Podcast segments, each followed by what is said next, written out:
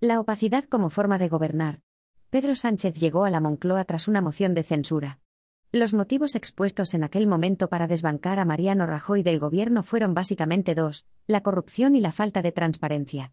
El flamante presidente iba a dirigir el gobierno más transparente de la historia de la democracia. Podríamos remontarnos a los largos meses de la pandemia para demostrar que tal objetivo ha brillado por su ausencia. No ha habido comité de expertos ni hemos visto sus informes.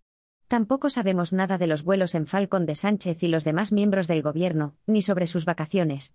Ni siquiera nos mostraron los informes que avalaban la millonaria ayuda recibida por la compañía Plus Ultra. Y así podríamos llegar a lo ocurrido en los últimos días, en los que hemos sabido que se niegan a mostrar a los ciudadanos el memorándum que acompaña a las ayudas procedentes del Fondo Europeo. Pero, no solo no conocemos los compromisos a los que el gobierno de Sánchez ha llegado con la Unión Europea, es que parece que ni siquiera consiguen rematar los asuntos más espinosos después de muchos meses de vendernos todo el dinero que va a llegar de Europa. Bruselas exige transparencia máxima no solo en el reparto de los fondos, sino también en el cumplimiento de los distintos programas, y el calendario de ejecución de los planes y las reformas. ¿Cuántas veces nos han asegurado que el dinero vendría sí o sí, sin más? Poco menos que no había que hacer ninguna reforma. Es más, este mismo fin de semana en el Congreso del PSOE, el propio Sánchez aseguró alto y claro que iban a derogar la reforma laboral del PP y hace uso días la ministra Montero, en la presentación de los presupuestos generales del Estado para 2022, quiso dejar claro que el sistema público de pensiones es sostenible, y que no necesita ninguna reforma de calado. Eso sí, las cuentas contienen una transferencia de casi 40.000 millones para que pueda pagar las pensiones en vigor y las subidas prometidas.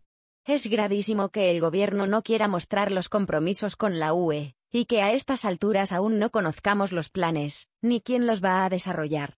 Ni siquiera las comunidades autónomas saben de qué va, según ha denunciado recientemente el consejero de Economía de la Comunidad de Madrid. De momento, hemos recibido 9.000 millones de euros de los 27.000 que ya contenían los presupuestos de este año. Además, sabemos que si queremos recibir más dinero hay que cerrar el calendario y el memorándum de reformas. En todo caso, Acabaremos conociendo los compromisos y entonces descubriremos por qué quiere Sánchez mantenerlo en secreto. De nuevo, quedarán al descubierto las mentiras de Sánchez sobre las reformas laboral y de pensiones y las movidas que le causarán con sus socios. Y ya veremos si puede seguir gobernando el inquilino de la Moncloa.